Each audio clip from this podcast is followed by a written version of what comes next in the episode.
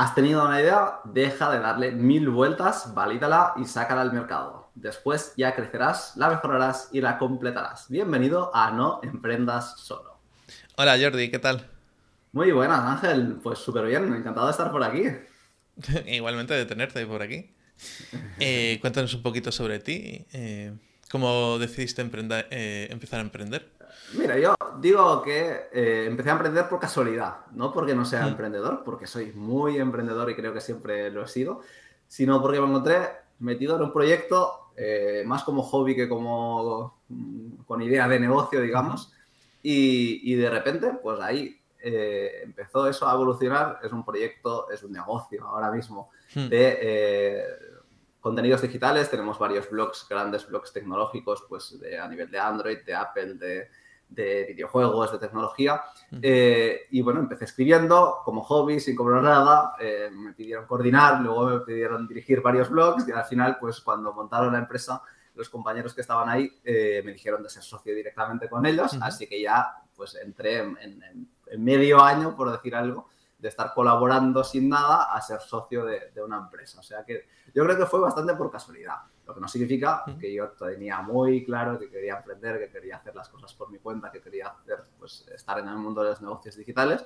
Pero bueno, mira, al final eh, uno se encuentra en el sitio adecuado, con las personas adecuadas seguramente, y por eso digo que emprendí por, por casualidad. Pero eh, eso, con esa idea, ¿no? De que yo quería estar por, por ahí metido.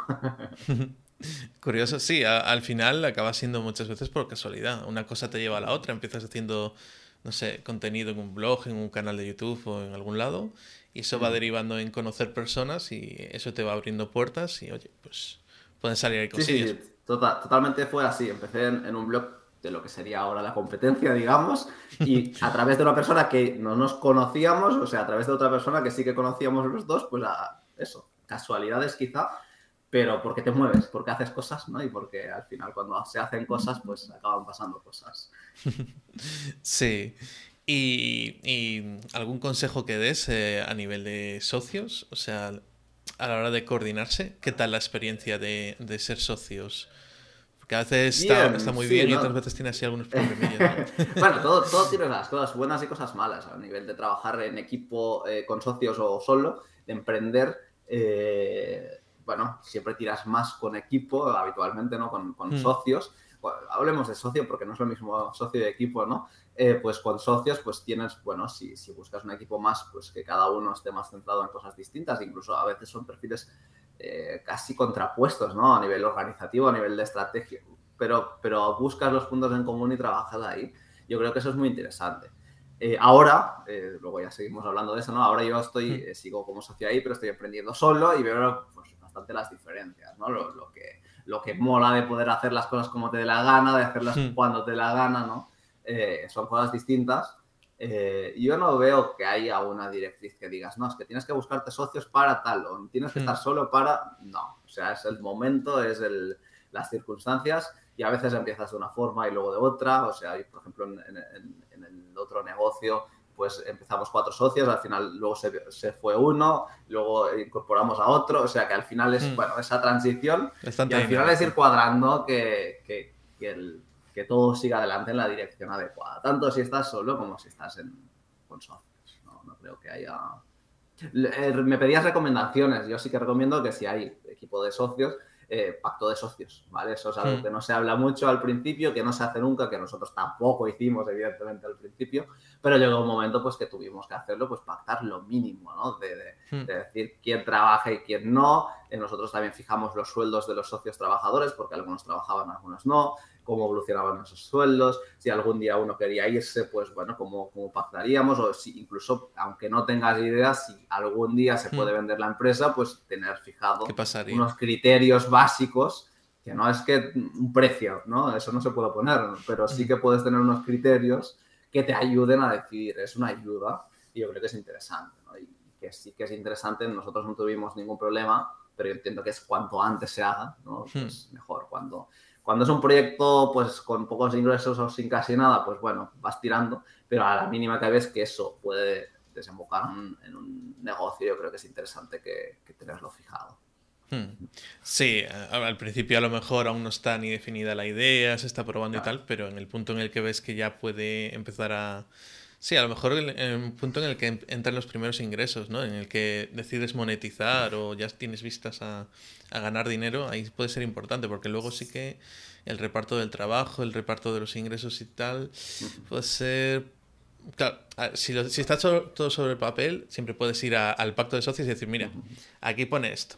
Entonces no hay problema. Pero claro, si es de boca, eh, yo te dije, tú me dijiste y al final no se sabe muy bien. Sí, al final es cuatro directrices básicas que os ayuden a entenderos si pasa algo. Ya está, hmm. ¿no? Eh, evidentemente puedes buscar algo más profesional, pero nosotros no hicimos eso, ¿eh? Buscamos algo de, bueno, qué puntos, ¿no? Tenemos que tener hablados y ya está. Y luego es un pacto de hmm. socios, no tienes que pasar por notarios ni nada. Es, mira, firmamos aquí conforme estamos de acuerdo y, si algún día queremos cambiarlo, lo cambiaremos. O sea, que no, hmm. que no hay problema. Hay decisiones de ese pacto de socios que luego en, las juntas que hacemos anualmente, digamos, hemos cambiado. Pues bueno, nada, se vuelve a firmar y se acabó. O sea, que no, hmm. que no hay problema. Es, es, unas directrices pues para estar de acuerdo con, con las personas que deciden el negocio. Está, está guay, está guay. ¿Y que trabajáis todos en una oficina, cada uno desde casa y luego os coordináis de alguna forma? O... Yo he trabajado siempre en remoto, de hecho, eso es otra curiosidad que me gusta contar. Eh, yo, nosotros decidimos montar la empresa la primera vez que nos vimos físicamente. nos habíamos visto mil y una veces en videollamadas, en llamadas, en lo que sea, pero nos juntamos, en, eh, mis socios son de, de, Coruña, yo estoy en Girona, nos juntamos ahí. Eh, con la idea de hablar del negocio y tal, y acabamos decidiendo montar la empresa en ese mismo momento. ¿no? Ya llevamos pues, un par de años con el proyecto eh, cobrando a nivel eh, personal, mm. digamos, sin, empresa.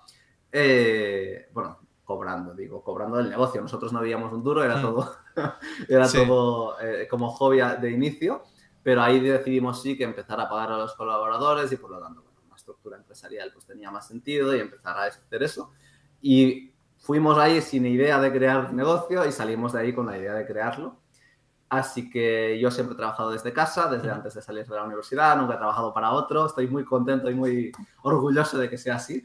Eh, bueno, con la excepción de monitor de, de peques eh, un par de veranos o tres veranos, pero nunca he trabajado para otro. Y, y, muy contento de trabajar desde casa, yo creo que es lo mejor. Sí que es verdad que ahí en Coruña tenemos oficina, eh, de las 16, 17 personas del negocio creo que hay ahora mismo cinco o seis personas trabajando en la oficina y el resto pues repartidos eh, por España casi todos, colaboradores sí que algunos de fuera de España, pero empleados eh, media jornada, jornada completa desde, desde España. Ah, genial. y, bueno, no sé si tienes pareja, hijos o... Tengo pareja, tengo dos hijos eh, pequeños, o sea que es un reto ahora mismo cuadrarlo todo. Pero, pero sí, sí, sí, sí, la verdad. Sí, va por ahí la cosa de ver cómo, cómo coordinas el trabajo desde casa con... Vale. Eh, pues sí, al principio eh, ha sido toda una transición, ¿no? Yo al final pues empecé en ese, en ese negocio redactando, luego coordinando, dirigiendo, ¿no? Y cuando decidimos incorporar equipo ahí fue un cambio pues muy, muy importante, ¿no? Para el negocio. teníamos colaboradores, claro, es un blog, redactores, teníamos tropocientos, ¿no? Por ahí.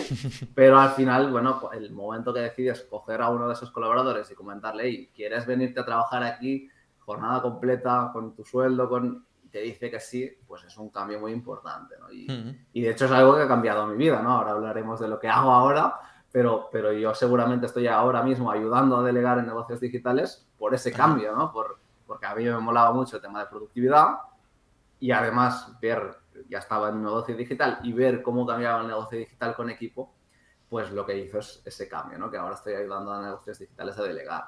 Y por lo tanto, bueno, fue todo eso, me preguntabas cómo lo cuadro todo, pues la gracia es que, la verdad, cuando yo tuve mi primera hija, casi hace cuatro años, eh, el negocio ya estaba lo suficientemente organizado mm. como para desaparecer casi por completo. Ah, ¿Qué significa casi por completo? Pues responder cuatro cosas de, la, de mensajería o algún correo, alguna cosa, eh, pero poder trabajar solo. Relacionándolo con lo que, lo que decías, ¿no? de trabajar en equipo con socios, eh, ya no solo el equipo, es que tienes un socio que es el director del negocio, que por lo tanto ya, tienes la tranquilidad de que no dejas el negocio solo, ¿no? No es lo mismo si tú estás solo como director del negocio, es que si tienes a, otra persona ahí, ¿no? Y al final cuadro todo bastante Y estuve así, pues dos años y medio, con, dos años con la, la, la peque, que ya no es tan peque. eh, y luego nació el, segundo. Y pasados unos meses, pues decidí dejar el negocio. Ahora ya no trabajo ahí. Y ahora me dedico a eso, a, ayudar a, negocios digitales a, a delegar. O sea, ya, no trabajas en el equipo, ¿no? Exacto, Soy, sigo como socio, eh, hablamos algunos temas más estratégicos y les ayudo puntualmente en algo, pero la verdad es que no, no estoy dedicando mis horas ahí eh, por eso, porque decidí hacer un cambio de, aires. Diez años en un negocio se notan, yo creo que, que, se nota bastante y, y, aunque el tipo de trabajo vaya cambiando, aunque la evolución sea, pues eh, necesitaba un cambio, tenía muchas ganas de, de hacer cosas nuevas. Y también vuelvo a relacionarlo con el tema de las socias, probar de emprender solo, porque hmm. la mayoría, yo creo, por mí no creo, la mayoría empiezan solos y si eso, luego ya van eh, incorporando a alguien, ¿no? Y a mí me pasó al revés, ¿no? Que empecé ya con un equipo y eh, con, con, socios y por lo tanto quise pues probar de emprender otra cosa por mi cuenta sí, las dos opciones son bastante diferentes y tienen sus pros y sus contras, claro. Por un lado, eso, lo que dices tú, ¿no? Si estás solo puedes decidir, o sea, decides tú lo que se va a hacer y lo que no. De la otra forma, digamos que hay cosas que no puedes hacer porque las tienes que consultar. Al final yo lo que me encontraba es eh, que cuando tú tienes socios tienes una implicación con esas personas, una, una responsabilidad con esas personas que, lo que te sugiere es que tienes que trabajar como si fuera por cuenta ajena casi, ¿no? Hmm. decir, bueno, si cada uno está trabajando pues sus ocho horas, aunque no las fueran, o sea, íbamos haciendo, no es que tuviéramos una jornada fija de, no, pero al final es, coño, si esa persona está trabajando lo mismo, pues yo tengo que implicarme hmm. de forma similar, porque si no las cosas no cuadran, es totalmente lógico, ¿no? Y en cambio cuando estás solo, pues tú decides, y ya está, no hay más, ¿no?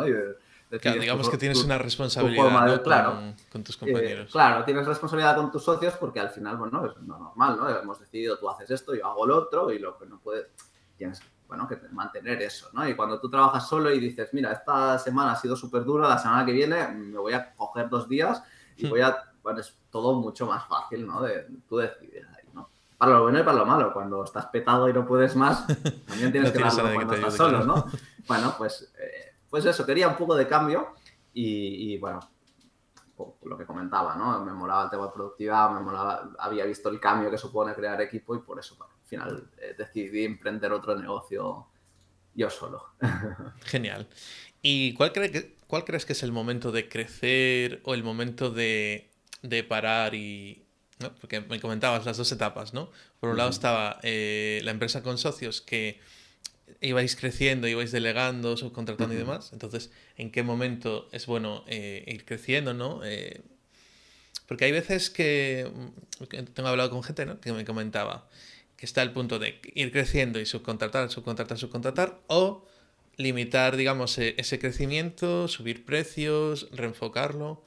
Entonces, por un lado, mm, cuando recomiendas crecer y cómo crecer, y luego por otro lado ese punto en el que dices tú, vale, necesito digamos que parar, ¿no? Y, bajar marchas, como quien dice, y montármelo por mi cuenta. Bueno, el, montármelo por mi cuenta quizás queda ya fuera, ¿no? Pero el, crecimiento yo creo, o sea, eh, empezar a delegar o empezar a, contar con equipo, yo creo que es algo eh, que se puede hacer bastante al inicio. Yo creo que ahí hay como, como tres etapas y es lo que me he ido encontrando, ¿no? La, la de validación es estoy montando esto, no sé si funcionará, eh, estoy viendo cómo empieza a funcionar, no sé si me gusta, no sé, bueno, ¿no? Es, esa etapa tenemos que vivirla todos, ¿no? Porque si no, no es que no, no, tiene sentido pues, empezar a pensar en delegar en mil cosas eh, si, si, todavía quizá dentro de dos años dices, no, esto no, esto no es lo que quiero hacer, ¿no? Eh, esa es la etapa de validación. Yo creo que es, un negocio está validado cuando tienes ingresos recurrentes, esos ingresos te permiten vivir a ti bien, tranquilo, no significa con grandes sueldos, da igual, pero que te permite eso y te permite algo más, es decir, pues o ahorrar o, hacer inversión en, herramientas, en un equipo, en lo que sea que necesites en ese momento, ¿no?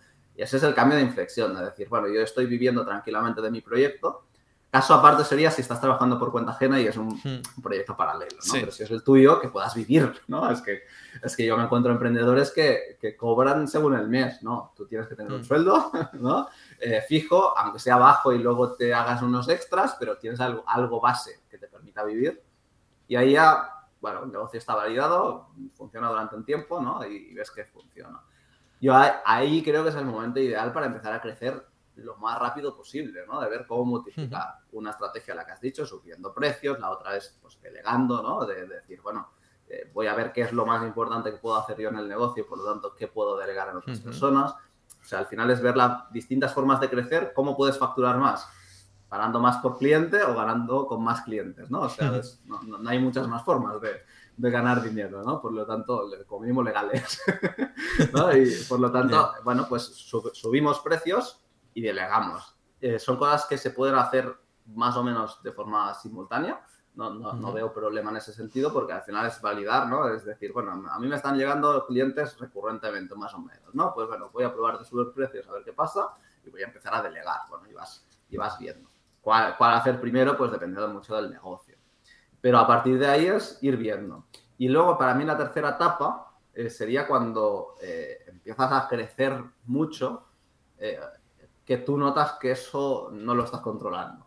¿no? Hmm. Porque ya, por eso, porque te cuesta poner el equipo, porque te cuesta gestionar todo el, todo el negocio, lo que sea. Hay un momento, a nosotros nos pasó, de repente vimos que la cosa iba también hmm. contratando a personas que yo creo que en quizá en medio año, ocho o nueve meses, contratamos a seis o siete personas, no todas a jornada completa, hmm. pero, pero sí, bastantes. Y notas que, uy, aquí está pasando algo, ¿no? Es, eh, me estoy pasando, ¿no? Tengo que frenar, tengo que estructurar bien el negocio, porque el negocio ya está validado, y ha crecido, bueno, pues ahora lo que tenemos es que asentarlo. No significa dejar de crecer, no significa dejar de subir precios, pero sí que la tendencia quizá no es la misma, ¿no? Quizá bajas la línea, ¿no? Un poco, para sentarlo, porque ahí quizá ya no buscas tanto crecer mucho, sino buscas más tranquilidad, buscas más, eh, hmm. que, bueno, que el, que el, negocio te permita vivir más tranquilo, ¿no? Por ejemplo, me ha, pasado con clientes, ¿no? Que ahora mismo lo que quieren es, no es tanto crecer, es, sí, yo quiero crecer, pero no crecer trabajando más, crecer hmm. trabajando menos, ¿no? Es, quiero crecer más trabajando menos, ¿no? Una estabilidad y una tranquilidad. Hmm. Como una tercera etapa, ¿no? De decir, bueno, yo ahora no quiero aquí matarme a dedicar 12 horas al día, sino que quiero es, claro, seguir creciendo, es mi negocio, quiero ganar más, eso, siempre queremos ganar más, ¿no? Pero ya no a costa de trabajar más. ¿No? Y para mí sería como esa tercera etapa, eh, que la estrategia es similar, pero es más de estructura y de, de, aposentar las cosas, ¿no? De asentar las bases. Eh, si validar asientas las bases, pues eh, luego vuelves a asentar las bases, ¿no? De cuando ya tienes el negocio grande, tienes que volver a asentar esas bases. Mm, genial. ¿Y qué tal te va con ahora que, o sea, con tu emprendimiento por separado? O sea, mi, nuevo negocio, sí. Eh, bien, eh, es un reto, es un reto porque llevas eso, 10 años decía, eh, eran casi, casi 10, casi 10. pues con una otra forma de trabajar, porque cuando tú ya tienes el negocio asentado, es como eso, es como trabajar por cuenta ajena. O sea, aunque seas tú mismo, tu misma empresa que te está pagando, ¿no? es como eso, es una forma de trabajar muy distinta, con equipo, con la forma de, bueno, y por lo tanto, pues tienes eso asentado y de repente lo dejas todo, dejas de cobrar esa parte de tu sueldo, digamos, de ahí y emprendes de nuevo, ¿no? Y, y tiene sus cosas buenas y cosas malas, como todo, pero es, es un reto interesante. Estoy en mi segundo año ahora, o sea, llevo un año y poco. Eh, y claro, el primero o el segundo año de un negocio, pues eso, son retos nuevos, conseguir clientes, visibilidad, autoridad, moverse y me gusta, me gusta mucho lo que hago, me gusta mucho el proceso que he tenido que seguir y me falta pues acabar de, eso, de, asentar el negocio. Ya no estoy en la fase de validación como tal, digamos, porque el negocio está mm, validado, tengo clientes, pues van llegando, eh, pero estoy en la fase esa más de, perseguir, de buscar clientes, ¿no? Y llega un momento, todos los negocios, que ya no los buscas tanto, ¿no? Sino que mm. ya te llegan más. Bueno, pues esa transición también tiene su gracia, ¿no? Es sus dificultades, ¿no? Es es, bueno, veo que el negocio funciona, estoy seguro de que funciona, van llegando clientes, están satisfechos, que eso es lo mejor que te puede pasar. Y ahora falta, bueno, que vayan llegando más clientes más fácil. No, no, yo le digo de no tener que pelear los clientes, ¿no? Que, que, todo llega Sí, que digamos el, boca a boca y el hecho de, de, que ya otra gente ya lo ha probado, ya le ha ido bien y entonces ya va más fluido. Yo creo que lo más difícil es conseguir justo los primeros clientes, ¿no? Esos primeros clientes... No, yo creo que los primeros no, ¿eh? Los primeros son relativamente fáciles porque tú vas hablando con la gente hmm. y explicando qué haces, ¿no? Y si conocen a alguien, y los primeros siempre hay alguien que te los manda. Pero justo después de esos primeros 3, 4, 5 es cuando ¿y ahora qué? ¿No? claro, no, yo ahora que me han recomendado... Los primeros después de, digamos, los full friends and family, ¿no? digamos, los amigos, la familia y los conocidos, ¿no? Sí, Esos, esos primeros clientes que no conoces, que todavía no, sabes, que no los tienes a mano, digamos. Sí, sí, sí. Eso, eso a mí me pasó por ejemplo, el, año pasado, claro, en verano o justo antes de verano de decir, ah, ¿y ahora qué? No, no tengo mucha visibilidad, aunque hay gente que me conozca, pero mm. la gente que me conoce, si me quería contratar, ya me ha contratado, y si no, pues mm. ahora no le encaja. Claro. ¿Y ahora qué? ¿No? Y, viene la evolución esta, pues bueno, de acabar de definir mucho mejor el perfil, de ver dónde moverse, de, de, bueno, de, ayudarte de los clientes que has tenido, los, aunque sean pocos, pues a ver si pueden traerte más personas, bueno, irse moviendo hasta estabilizar el negocio, que es, es mi idea de este año, digamos.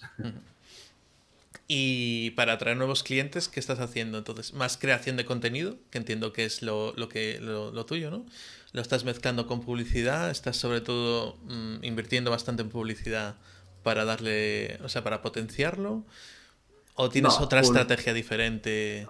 Sí, la, la, estrategia principal, aunque no la tengo acabada de cuadrar todavía, eh, es la, toda la parte de colaboraciones. O sea, al final aparecer en sitios, a mí los últimos clientes me han venido pues para porque algún cliente ha hablado de mí en newsletters o en. YouTube, o porque eh, me han entrevistado en algún sitio, o porque me han conocido de alguna forma. Eso da eh, no solo visibilidad, sino también, eh, no es autoridad la palabra, es como confianza, ¿no? De decir, si esa persona le ha ido tan bien y, o está comentando eso, pues bueno, ya te da un, punto mucho más fácil a la hora de vender. y luego, por ejemplo, hice un congreso de equiposproactivos.com donde entrevistaba a 20 personas relacionadas con el mundo de los negocios digitales, con el liderazgo, con la productividad, pues para ayudar a, negocios a cómo delegar de forma efectiva en, equipos autónomos y proactivos.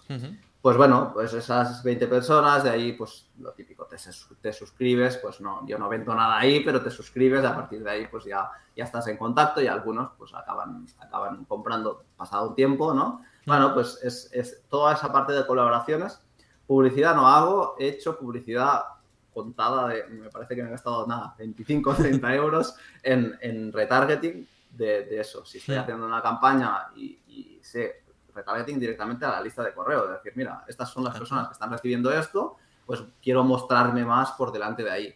Bueno, pues muy, muy concreto, pero no, también depende del tipo de público. En mi caso son negocios ya que son un poco más grandes, que o sea, no, es, ir a la masa. Quizá cuando vas a la masa, pues tiene más sentido aparecer en todos sitios de publicidad, ¿no? Eh, y luego a nivel de contenidos, eh, de momento se trabajan esos contenidos para otros. O sea, por ejemplo, hacer cursos en plataformas de otras personas, hacer eso, colaboraciones, todo es para otros. Sí que tengo mi lista de correo, mando mis correos ahí, o sea, no, no es formato newsletter periódico como tal, pero sí que voy mandando bastantes correos pero es para otros. Ahora mismo no tengo blog, sí que voy a hacerlo, ¿eh? pero ahora mismo no tengo blog, ahora mismo no tengo canal de YouTube, las redes pues las voy llevando sin, sin una estrategia de hmm. contenidos, o sea, sí que, sí que estoy, pero no sin una estrategia de contenidos ahí muy fija. Y por lo tanto lo que me estaba funcionando eso es, al final, es, es, las referencias, el, el, el, que te hablen de hmm. ti, tanto clientes como personas que te conozcan, como colaboraciones, y, y por ahí sigo. Sí que es verdad que me falta la estrategia de contenidos y voy a trabajar en ello pero ahora mismo no, no lo estoy haciendo hmm. muy meditado, digamos. Sí, a ver, la, estrategia de contenidos es importante y crear contenidos, pero yo creo que generar conexiones, ¿no? Eh, hacer networking, como le dicen en inglés, o conectar con otra gente es, es bastante importante. Yo veo que salen bastante, bastantes clientes, bastantes mm, conexiones, bastantes cosas interesantes si estás eh, en los sitios adecuados, ¿no? Por ejemplo, me mm. acuerdo hace unos años que estaban de moda los foros, pues yo, por ejemplo, pues conseguía clientes en foros, ¿no? Iba a un foro de, de, lo, de lo concreto, de cuanto más concreto mejor, ¿no? De, en ese momento eran páginas de pago por clic, era un mundillo aparte, digamos. Y estaba en esos foros y en esos foros pues había gente que necesitaba un diseño, necesitaba una web o algo, y entonces yo le ofrecía por ahí. Y el hecho de estar en el sitio adecuado, ¿no? Y mm, no solo estar allí, sino aportar valor, eh, generar conexiones. Por ejemplo, ir a, ir a eventos. Ahora está más complicado con el tema del COVID, pero bueno, antes del COVID, eh, el hecho de ir a eventos, pues te abre muchas puertas, ¿no? Vas conociendo gente y digamos que sí que hay gente que ve tu contenido y te contrata, pero luego hay otra gente que necesita verte, hablar contigo en persona, ¿no? que a lo mejor ya, ya lo tiene casi decidido de contratarte, pero le falta ese, ese contacto. Sí, sí, sí, sí, sí, totalmente de acuerdo. Funciona, funciona bien eh, eso, moverte por comunidades, o sea, ahora no son foros, pero hay mil y una comunidades pues en distintas plataformas, o sea que al final, eh, de hecho, pues yo te diría que quizá la mitad de mis clientes de, año y poco que llevo eh, vienen de eso, de, comunidades, que, varias comunidades, o a veces no es esa persona de la comunidad, pero esa persona te pone en contacto con alguien. O sea, al final es cuando es eso, conexiones, vengan por donde vengan, y yo creo que eso es lo más importante pero es que en negocios digitales, en cualquier negocio, al final, hmm. cuando tú tienes una tienda de pueblo, ¿no? ¿Quién te viene? Pues el que te conoce de ahí. O sea, que al final es lo, mismo, ¿no? ¿no? Claro que tienes las tiendas de, grandes ciudades que pasa mucha gente por ahí y van entrando y no los conoces de nada, pero en la mayoría de negocios no es así, es conexiones. ¿Dónde se hagan las conexiones? Pues depende de cada negocio, ¿no? Pero al final es conexiones todos, que somos personas. Tenemos negocios, pero somos personas. sí, me gusta esa frase. Tenemos negocios, pero somos personas.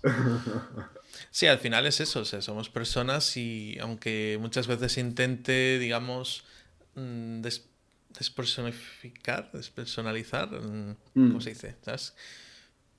Se me olvidó la palabra, pero bueno. Sí, no, sí, Tú entiendes. Eh, hacer menos personal, ¿no? Decir, más soy una empresa ahí súper grande tal. Mm, vale, algunas empresas que ya son grandes, ya han crecido, ya tienen una reputación y demás, les puede funcionar. Pero si estás empezando, llevas poco tiempo, eres, eh, digamos, un emprendedor que no eres ahí una empresa súper grande, es muy importante eso, trabajar eh, la cercanía, la confianza. Yo creo que, que es una parte importante, porque a veces Mm, la gente intenta imitar a las empresas grandes, entonces pone, somos una empresa, bueno, a veces es una marca personal, una, persona sola, pero en vez de decir, vale, pues mi marca personal y pongo mi web, eh, Pepito, no sé qué, pues en vez de eso dice, pues le pone un nombre de empresa, que vale, dependiendo de, de, la estrategia puede estar bien o mal, ¿no? Pero es una persona sola, pone un nombre de empresa, da la sensación de empresa, habla como una empresa y claro, mm, la gente puede ser que vaya y diga, bueno, hay gente que le funciona más, ¿no? Dice, prefiero a alguien que parezca una agencia. O puede ser que busquen a alguien más cercano, ¿no? A, algo más personal, alguien que me entienda, ¿no? Mm, que no haya, ¿sabes? Que, no parezca como un robot casi. a veces ves, ves eh, algunas páginas que dices tú, vale, eres tú solo vendiendo tus servicios y, y es una marca personal y deberías mm, transmitir cercanía. Y de hecho tú eres más suelto, pero te estás mm. vendiendo como muy serio, una empresa. No tiene sentido, ¿no? Yo creo que un poco hace falta coherencia en ese sentido y, no forzar. Totalmente. Mm, totalmente, yo creo que es, la coherencia, no es tanto el si usas tu nombre o, tu, mm. o, una marca creada, ¿no? Sino es el, mostrar lo que eres, ¿no? Es decir, tú estás solo, pues bueno, tú puedes tener tu marca con tu nombre, con, en formato más empresa, pero cuando tú cuentas quién eres y cómo lo haces, pues lo cuentas con, con eso, hmm. contigo, ¿no? ¿no? No somos tal, ¿no? Si eres tú, eres tú, ¿no? Y al final es, ¿qué, qué te ofrezco? ¿Qué, ¿Cuáles son los, son los resultados que, que, vas a obtener trabajando con, conmigo, ¿no? Hmm. Y, y, luego, cuando evolucionas y tú acabas teniendo un negocio con más gente, pues ya puedes cambiar esa estrategia, ¿no? Y, y ver cómo, cómo evoluciona, ¿no? Pero al final es eso, o sea, no es, es, es coherencia. Resumidamente, ya lo has dicho tú, sí. es coherencia con lo que eres y no intentar vender algo que no eres. O sea, es, ese proceso. Sí, es que muchas veces, bueno, a mí me tiene pasado también, ¿no? De hecho, al principio lo hacía hace, eh, ¿cuántos años? 15 años.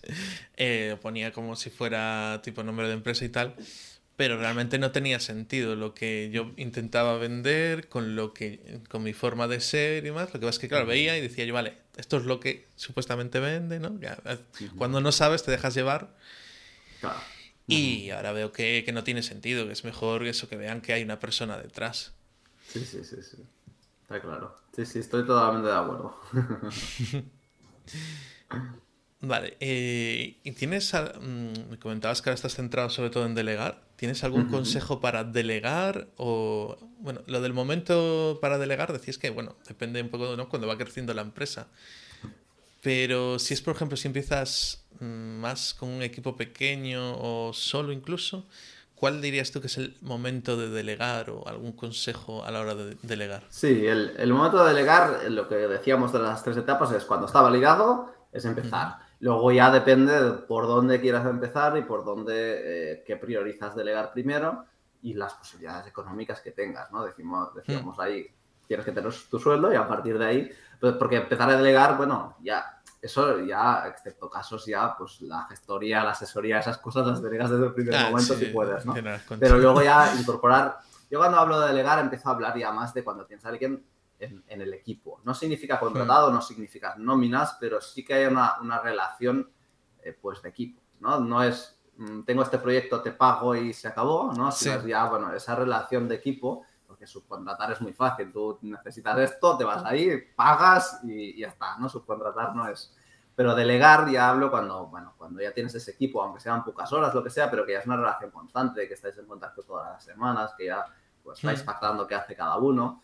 Eh, y yo creo que el momento ya es cuando empiezas a, tener el negocio bien validado, porque ahí ya puedes, tú ya has sido capaz de ver dónde eh, exactamente puedes crecer y qué es lo que realmente a ti te aporta, ¿no? O sea, si, si tú hmm. necesitas estar más en la parte técnica o en la parte más estratégica, en la parte más de venta, eh, y vas viendo, vas viendo qué es lo que puedes delegar, ¿no?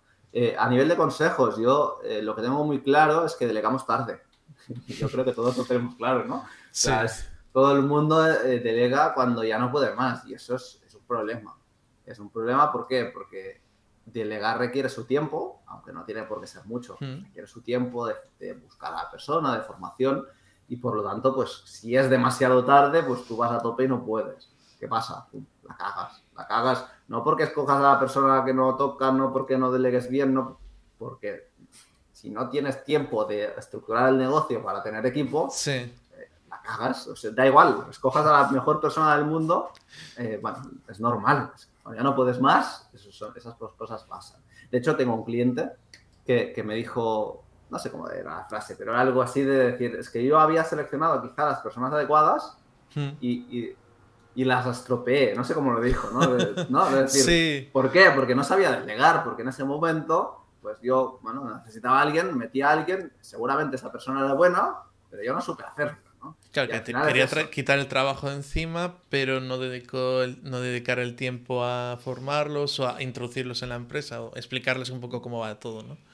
Y, al final también dejarte ayudar, porque si tú, mira, este caso en concreto que te decía es, eh, era un perfil de asistente virtual que ahora está muy de moda, pues que atención al cliente, gestión de correos, aparte de muchas mil cosas que hacen, ¿no? Pero, pero si tú le cuentas a alguien cómo gestionar el correo y tú lo estás haciendo mal, pues mm. lo va a hacer mal.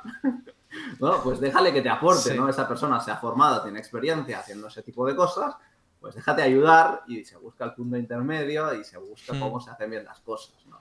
Eh, pues te cuento ese caso porque era ese el, ejemplo, ¿no? De, este cliente que te digo. Pero, pero al final es eso, es dejarte ayudar. O sea, tú no buscas a alguien... Eh, muchas veces cuando empezamos a delegar buscamos mini yo, ¿no? Personas que sean como yo, que hagan lo mismo que yo y que, y que, por lo tanto, ¿no? Pues eh, y eso como concepto mola mucho, pero la práctica no, tiene nada de bueno. O sea, tú lo que buscas es gente mejor que tú en esa área, ¿no? No serán mejor que tú en todo, porque mm. tú eres, tienes tu negocio y tú lo, dominas todo del negocio, pero si tú quieres delegar, ese área, claro. búscate a alguien que sea mejor que tú en ese área, ¿no? Y al final, eh, con eso lo que consigues es liberarte áreas que no son tu especialidad y que además te pones ahí a alguien que va a hacer lo mejor que tú mejor en el sentido que sea, porque lo hace más rápido, porque lo hace mejor a nivel técnico, a nivel práctico, a nivel de lo que sea, ¿no? Pero, pues bueno, y, al final es montar un pequeño puzzle que no tiene por qué tener 10 o 15 piezas, sino cuatro piezas básicas, ¿no? De tú ahora estabas solo, pues qué piezas te faltan en el, negocio. Y al final yo creo que con eso, pues eh, se trabaja, es la forma de, de hacerlo. Yo tengo un proceso de, cómo estructurar el negocio, no, no sé si, quieres eh, hablamos de eso luego, ¿eh? pero, es, pero es primero, antes de pensar en la persona, y eso es el problema de ir tarde, antes de pensar en la persona tenemos que pensar en el negocio, cómo nos estructuraremos pues, a nivel de organizar las tareas, organizar la eh, comunicación, o organizar la documentación y los procesos. O sea, hay, hay cosas que pensar antes de delegar, ¿no? Si vas tarde, te las saltas, ¿no? Y ese es el problema, ¿no? que no son muchas, es eso, al final es tareas, comunicación, documentación y procesos, es acabar de ver cómo quieres trabajar, porque una cosa es trabajar tú solo y la otra es trabajar con alguien, ¿no? No es que sea mucho tiempo, no es que sea mucha dedicación, pero sí que es importante tomarse eh, esa estructura de negocio que cuando estás solo, pues mira, si no la tienes, vas pasando. También la tienes que tener cuando estás solo, pero bueno, si no mm. vas pasando. Y en cambio, si metes a alguien sin tener esa estructura, pues ese alguien no puede aportar mucho. Es difícil. Sí, lo que comentabas antes de que busca un mini yo, bueno, yo creo que pecamos todos, ¿no? Yo tuve un empleado una vez y creo que buscaba también eso. Mm, veo que también mucha gente que contrata, pero no, no le dan soltura, digamos, ¿no? A ver, si contratas a un diseñador web, si contratas a alguien de redes o si contratas a alguien de vídeo, lo que sea, mm, será porque necesitas que alguien te lo haga o que te ayude o porque tú no eres experto en ese área, ¿no? A ver, no puedes ser experto en todo. Mm, a ver, puedes controlar un poco de todo, pero al final siempre vas, mm, tienes dos o tres cosas en las que sí que controlas, o una, depende del caso, es que en mi caso, bueno, descubrí hace poco que soy multipotencial. y, y, entonces, pues, por eso me encaja lo de dos o tres áreas, claro, porque siempre me dijeron lo de especializarme. Y era como, mm, sí, pero me gustan dos áreas, ¿no? Pero de todas formas, no puedes abarcar todo. O sea, por muy multipotencial que seas, mm, tendrás eh, unas áreas en las que sí que controlas, pero otras en las que no. Y si hay otra persona en la que estás delegando y que controla más de eso o tiene otro una forma de hacer las cosas que está, o sea, que tiene mejores resultados, pues dejar que haga, ¿no? Porque muchas veces como que están encima de decir, hazlo así, así, así. Pero dices tú, a ver, estás contratando a alguien porque tú no sabes de eso o tal, deja que te asesoren, hazle caso, mm, deja que te lleven, ¿no? A veces me pasa con el tema de web también, ¿no? Que dices tú, vale, yo te recomiendo hacer esto, esto, esto y esto. Vale, y dicen, ah, sí, igual y tal. Pero quiero que pongas esto. Y es como, esto no está bien, ¿no? Y a veces se dejan asesorar y dicen, ah, guay, tal, sí, muchas gracias por asesorarme y tal. Y otras veces como, mm, sí, pero haz lo que quiero yo. Y a lo mejor es un, o sea, va en contra de, de, lo que necesitaban, porque dicen, quiero optimizar la web, pero luego méteme sliders, animaciones y tal, y dices tú, eh, entonces lo que quitas por un lado lo metes por el otro, ¿no? Sí, es que muchas veces es eso, ¿para qué me contratas? O ¿para qué delegas en mí, no?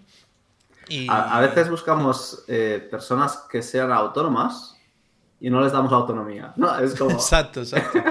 ¿Vale? O sea, eres una persona súper autónoma, qué guay tenerte aquí, y luego le dices, tienes que hacerlo así, así, así, así. bueno, ¿para qué quieres una persona mm. autónoma? Coja un robot, ¿no? Y le dices, ¿no? Exacto. bueno, pues eh, si queremos que tengan autonomía, tenemos que dársela, ¿no? Que no, que es un proceso, que el primer día no vas, o sea, pero, pero que poco a poco tienes que ir soltando, eh, y creo que es eso, es muy interesante, ¿no? Ver el punto en el que, en el que tú puedes ya dar la confianza y hasta qué punto tienes que seguir supervisando qué cosa. Hmm. Yo, le llamo a supervisar desde lejos, ¿no? Es decir, desde, aquí lejos es mi negocio, ¿no? Yo quiero ver qué está pasando en mi negocio. Pero de cerca no, o sea, ver qué está pasando, el cómo haces eso o lo otro, cómo... No, o sea, eso ya lo haces bien, adelante. Eh, yo creo que eso es muy interesante, ¿no? Porque si no, ¿para qué quieres a alguien autónomo? Bueno, que se vaya a otro sitio la persona autónoma si no le das autonomía. Claro. Eso es muy, muy importante. Sí, sí. Sí, pasa, mucho. Es que es eso. Buscas a alguien eso, autónomo y no le das autonomía. Me, gusta, me gusta ese, ese, concepto. Eh, pues no sé si quieres contarnos más sobre ese proceso antes de. Bueno, sí, si quieres, te, te, resumo un poco la, forma en la que yo trabajo. Yo, eh, yo he ido desde ese entonces que te contaba antes, ¿no? De empezar a, delegar, seguramente desde ese momento que te conté antes de que ya teníamos a 6, 7 personas en, en, nómina, no, sé, no me acuerdo qué jornadas, ¿eh? pero ya era, eso, eso sí que ya era nómina, y era otra forma de trabajar, pues he ido viendo el proceso que, que se necesita, ¿no? Para delegar bien, ¿no? Yo le he llamado autodelegación, por eso de auto, autónomo, auto, auto, autogestionado, auto autonomía, al final hay muchas palabras con auto que me gustaban y le he llamado la autodelegación. Es un proceso de, cinco pasos que básicamente es eso. Pues primero organizamos bien el negocio, lo que te contaba antes, de cómo organizaremos las tareas, cómo organizaremos la coordinación. Tenemos que hacer reuniones, sí, no, cada cuánto, de qué forma. Hmm. Bueno, pues todo, todo eso es algo a plantearte, tanto si ya tienes equipo como si, si te toca incorporarlo ahora, ¿no? Luego un segundo paso más de, te lo resumo muy rápido porque si, si quieren más información pues ya, ya me mm. contactarán o lo que sea, ¿no? Pero un segundo paso de documentación. Para mí el mapa de procesos del negocio, saber qué estás haciendo en el negocio, te sorprenderías de saber cuando haces eso la de cosas que no te acuerdas que haces en el negocio, ¿no? O sea, si tú te piden mm. lista todo lo que haces en el negocio, hagas una lista completa tal, pero si luego reflexionas sobre eso, van a salir muchísimas cosas más, ¿no? Pues tener eso claro, que se hace en el negocio, es muy importante y además porque te sirve para dos cosas. Primero, porque para mí el tercer paso es automatizar. Hay cosas que no es necesario delegar. O sea, no me contrates a un asistente virtual para que te agende reuniones, por favor. Te metes un Calendly, te metes lo que sea, ¿no? Que la gente vaya ahí, seleccione y ya está. ¿Vale? O sea, hay cosas que se pueden automatizar, que pueden hacer las herramientas, que no necesitas una persona. Y con el mapa de procesos es muy fácil decir, hey, esto lo hago muchas veces, voy a pensar cómo hacerlo para que una herramienta me lo haga automáticamente. ¿no? Sí, todo, sí se puede automatizar. es que al final ¿para qué delegar cosas que no es necesario que le haga una persona? ¿no? Y el mismo mapa de procesos, que además luego documentar, y, ¿no? hay, una parte extra allí, ¿no? pero el mapa de procesos te permite juntar cosas y ser consciente de qué cosas quieres hacer y qué cosas no. Porque es, al final es decir, mira, yo si junto esto de administración con esto que estoy haciendo de este servicio, tal, quizá una sola persona podría hacerme todo esto. ¿no? Y esto, si no lo ves escrito en algún sitio, mapa de procesos puede ser visual, un mapa mental o puede ser un esquema así de puntos o sea, da igual. Cada uno es más visual o más, o más esquemático, ¿no? Eh, pero, pero ves que puedes delegar y para mí eso es clave, ¿no? Y luego, bueno, pues ya el tercer paso es eh, automatización y herramientas, el cuarto paso ya es delegar, delegar en sí, buscar el perfil, o sea, definir qué necesitas, buscar a la persona, incorporarla a todo el proceso de onboarding, para mí es muy importante, cómo incorporamos a las personas al negocio, pues para eso, para, para darles esa facilidad de que el primer día les vigilarás todo pero que en pocas semanas tú tienes que darles alas. O sea, esas personas, si durante mucho tiempo estás ahí encima, eh, al final o, te van a dejar porque no les gustará trabajar contigo, o se van a quedar de esa forma y luego ya no sabrán volver a trabajar de forma autónoma. ¿no? que durante demasiado tiempo tú estás haciendo micromanagement ahí encima, eh, de repente querrás soltarlo y no vas a poder porque esas personas ya se han acostumbrado mal. Y por lo tanto, para mí el proceso de incorporación es muy importante que sea progresivo, pero rápido, ¿no? De decir, bueno, vamos por partes, pero yo quiero que te acostumbres al punto final, ¿no? Yo quiero que al final trabajemos así. Porque si no pasa eso, si estás un año con una persona que, te cuesta mucho soltar y dejarle hacer su trabajo, cuando pasa un año y le dices, hey, haz tu trabajo, ya no, no, sabrá hacer su... Claro, porque lo que quieres es que le, le, verifiques que está bien, que le compruebes, que le resolver todas las dudas por, lo tanto, eso sí tiene que ser un proceso, pero no puede estar un año en esa supervisión tan, tan, tan heavy. Y finalmente, un último paso que es el de liderar, ¿no? de ver cómo ahora ya tienes equipo.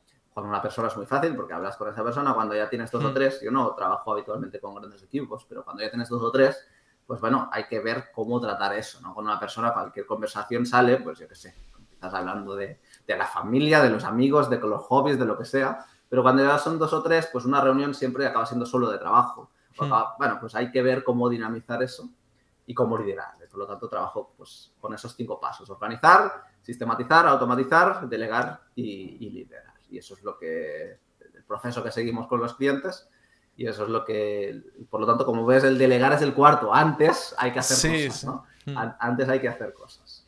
No, claro, es digamos que tienes que saber qué, tienes que delegar, porque no puedes decir, voy a delegar. Y a la venga, fiesta. Exacto. claro, ¿no? Porque además puedes delegar lo que quieras. O sea, el negocio puedes delegarlo al 100%. Hmm. Lo que pasa es que hay que seguir un orden. O sea, tú puedes empezar por la parte, por ejemplo, ponemos el caso de diseño o implementación web, lo que sea. Tú puedes delegar la parte de diseño web o la parte más administrativa o de gestión de hmm. clientes, lo que sea. Da igual. O sea, es que da igual. Es decisión tuya y de, y de cómo quieres organizar el negocio lo importante es tomar esa decisión. O sea, no puedes meter a alguien ahí que, que te esté respondiendo correos y tocando plugins de WordPress y tocando. No, tienes que. Eh, si es la parte técnica de responder correos técnicos, sí, pero si que te haga facturas y, además te actualice el WordPress, bueno, pues quizá la misma persona no tiene sentido, ¿no? ¿Qué quieres delegar primero? ¿Una cosa u otra? ¿Cómo ¿Qué quieres hacer tú?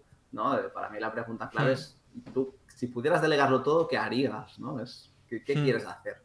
Sí, buscar el, núcleo, ¿no? El, core del negocio. Claro. lo que realmente, lo que realmente aportas, lo, que realmente es el pilar, ¿no? Y eso hacerlo tú, o, bueno, hacerlo tú con alguien, o delegar al caso, pero mm, tenerlo, estar muy encima de eso, ¿no? De controlarlo bien, que eso vaya bien, el pilar del negocio, el, core. Y luego el resto, yo qué sé, facturas, administración, ventas, tal, siempre puedes, le puedes ir delegando. Claro, tienes que ver qué es el, el, núcleo de tu negocio. O sea, si el núcleo de tu negocio es, por ejemplo, no sé, el crear contenido, mm, bueno, sí, eso se puede delegar, ¿no? Pero si es que crear un contenido muy concreto, específico, que le das tú, digamos, que solo puedes hacer tú. Ah, es complicado, pero. ¿eh? Casi todo. Eh, sí, casi todo se podría.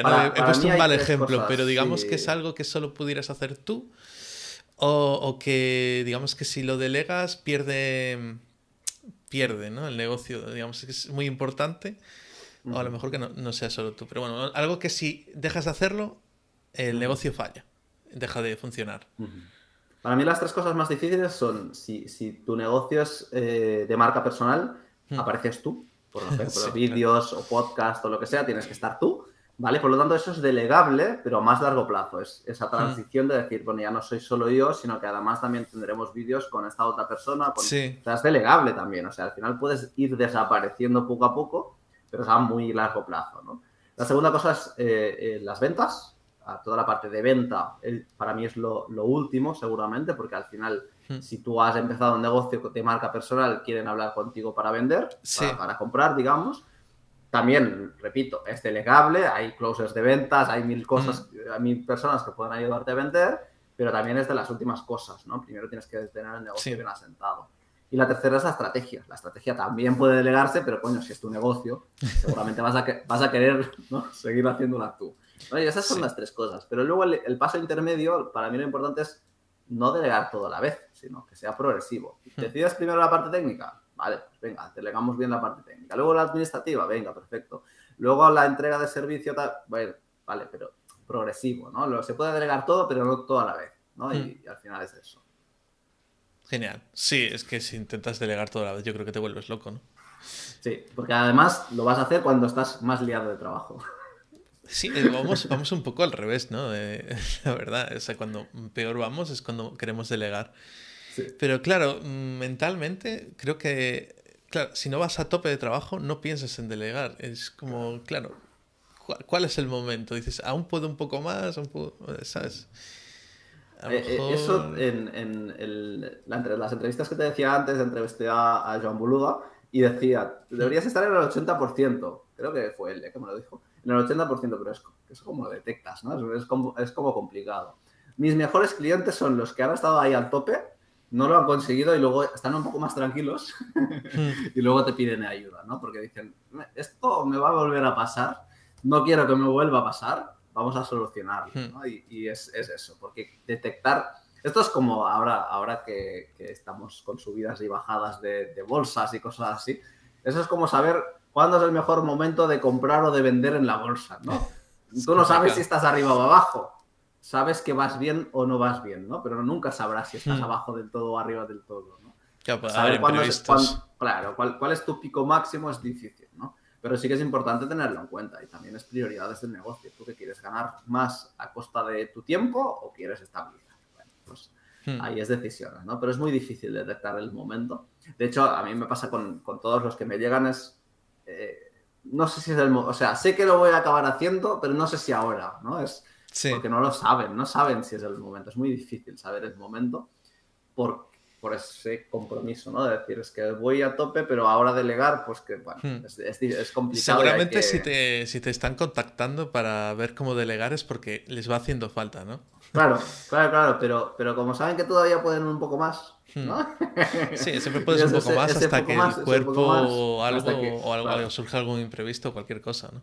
Y, eh, luego dicen, ah, voy a delegar ahora. No, ahora ya no. Ahora, es tarde. Soluciona, soluciona el marrón que tienes y justo después delegamos. No sé, el caso de Joan lo, lo viví de cerca porque, claro, yo fui a, quien delegó concretamente, creo que fui el primero. Entonces viví ese proceso, ¿no? Que quería eso, un mini yo, luego fue... Estaba bastante encima al principio, luego dejar soltar, ¿no? Tal. Sí, sí, sí. Entonces sí, que, sí que se lo... Que seguir el proceso. Lo vi. Eh, al principio cuesta muchísimo, pero bueno, luego ya vio que que eh, creo que había comentado que el momento era como eh, el momento de dejar ir, ¿no? de soltar, de, dejar autonomía, era el momento en el que veías que estaba dando mejores respuestas que tú, digamos, en mi caso era el soporte, ¿no? Porque llegaba un punto que iba tan a tope y tantas preguntas, responder tantos mails, que ya respondía rápido, a veces yo creo que leía la mitad, o, ¿sabes?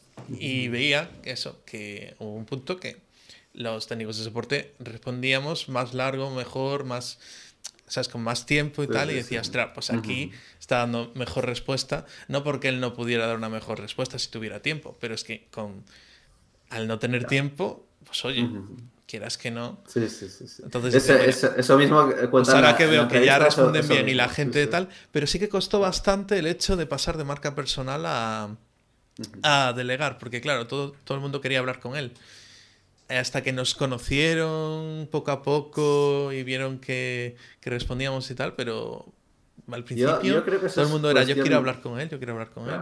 pero yo creo que es más cuestión de mentalidad del emprendedor que de los clientes. Es decir, el, emprendedor siempre se piensa que el cliente quiere hablar con él. el cliente lo que quiere que es que lo que le ofreces se lo entregues, ¿no? Mm. Para todo. Para caso de Joan es muy particular, pues, su marca, el podcast de hace años, de todos, ¿no? Pero cuando tú trabajas con clientes, dando servicios o productos, eh, tú le ofreces esto al cliente y el cliente quiere el resultado tal y como se lo has dicho o mejor. Hmm. ¿Quién haya por en medio? Muchas veces le da igual. Y si tú te pones a pensar, personas con las que interactúes como profesionales, que te estén ofreciendo, les hayas pagado algo, seguramente ni sabes si hay un equipo detrás Hmm. Y, incluso si vas a mirar los correos, quizás están firmados de otra persona y ni te has dado cuenta. ¿Por qué? Porque te has respondido lo que querías y ya está. ¿no? O sea, da igual si ha sido esa persona o no. Hay casos muy concretos y el de Joan es uno, ¿no? De, marca personal extrema, ¿no? Pero los que damos más servicios o productos, eh, a mí me da igual, ¿sabes? Si yo contrato hmm. una web eh, y, les pregunto una cosa, si en ese mail me responde una persona u otra, me da igual. Lo que quiero es que al final me entregues la web tal y como me has dicho, de la forma que me has hmm. dicho y, evidentemente con tu supervisión. Con, si al final respondes tú, ¿no? Digamos, si vas con marca personal y delegas, eres tú al fin, o sea, puedes delegar, ¿cómo era la frase? Puedes delegar el trabajo, pero no puedes delegar la responsabilidad. Claro. O sea, si, si eres tú el que lo vendes, tienes tú la responsabilidad. Y si lo delegas en otra, que supongo que es por lo que es tan difícil delegar, ¿no? Porque tú tienes esa responsabilidad y tienes que delegar en otra persona, tienes que tener esa confianza, y creo que se tarda un tiempo en el, resumen de delegar lo has dicho ahora, confianza. Y esa confianza tarda un tiempo y tenemos que agilizarla al máximo. ¿No? Es lo que decíamos antes. No puedes tardar un año en ganar esa confianza para las pequeñas cosas, porque luego no tiene sentido, ¿no? O sea, esa confianza tienes que ver cómo ganarla muy rápido, también para que veas un, impacto, porque si no, al final echarás a esa persona que te lleva más tiempo, ¿no? Es decir, yo dedico dos horas a formarte para ganar tiempo cada semana, ¿no?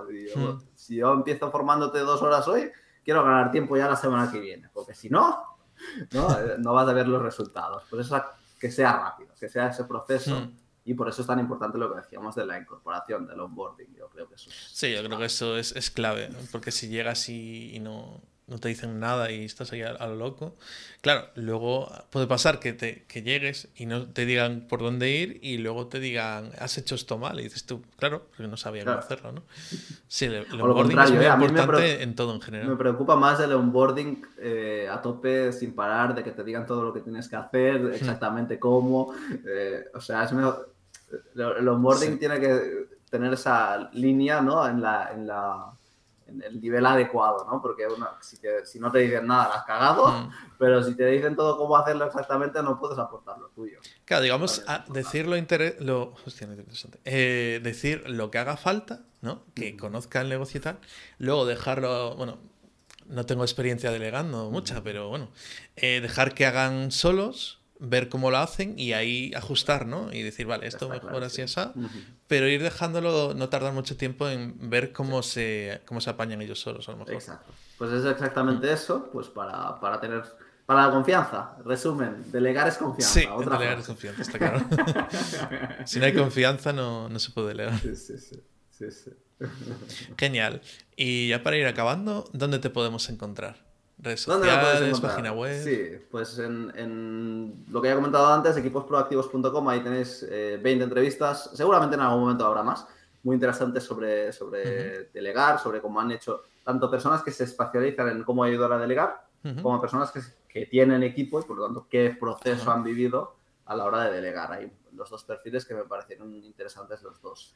Y luego delegatunegocio.com, pues la parte más de, marca, digamos, de qué hago, quién soy.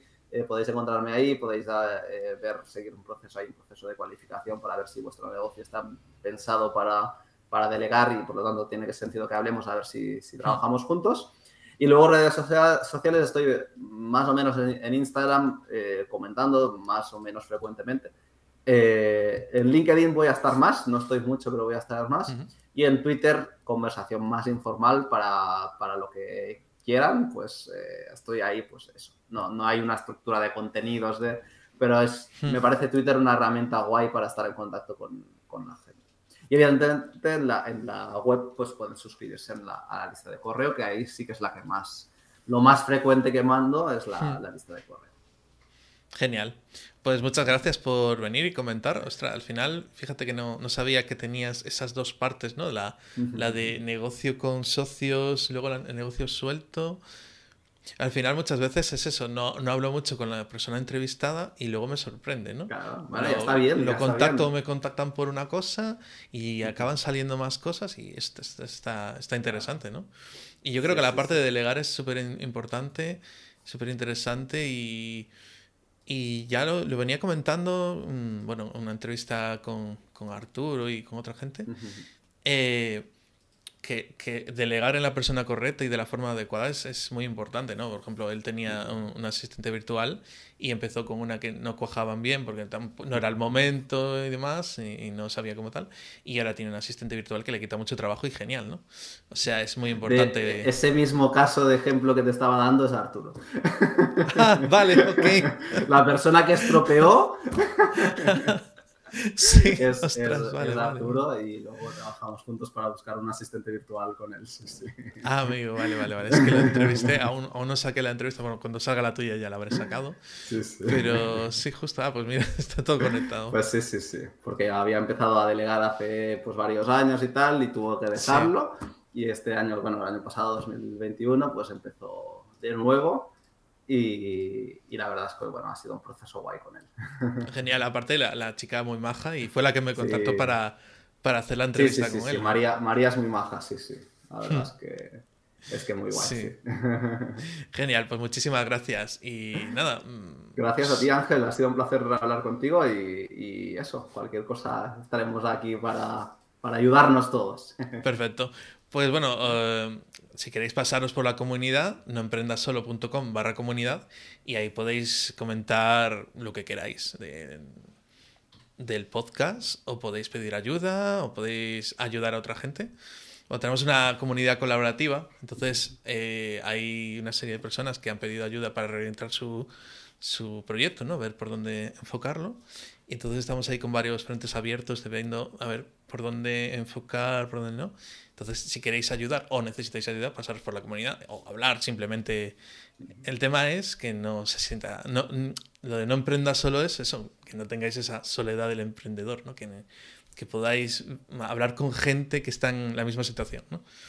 Que se entienda. Ah, una punta ahí. Algo que me encanta de tu comunidad es eso que se acabas de comentar, de que se ha creado unas sinergias ahí de, de, de ayudarse entre las personas que en muchas comunidades no pasa hay comunidades muy activas donde se participa mucho, donde conoces muchas personas, pero eso de, decir, hey, vamos a ayudar a esta persona a hacer esto y pum, y que haya tanta gente colaborando, no lo he visto mucho, no lo he visto mucho y, te felicito por haber conseguido algo así. Genial, muchas gracias. Muy, que al final es el, foco que estoy ahora estoy enfocando en eso, es que lo veo interesante, importante, lo, lo he visto a lo largo del tiempo en algunas comunidades, pero no, no acababa de cuajar del todo, ¿no? Es como secundario.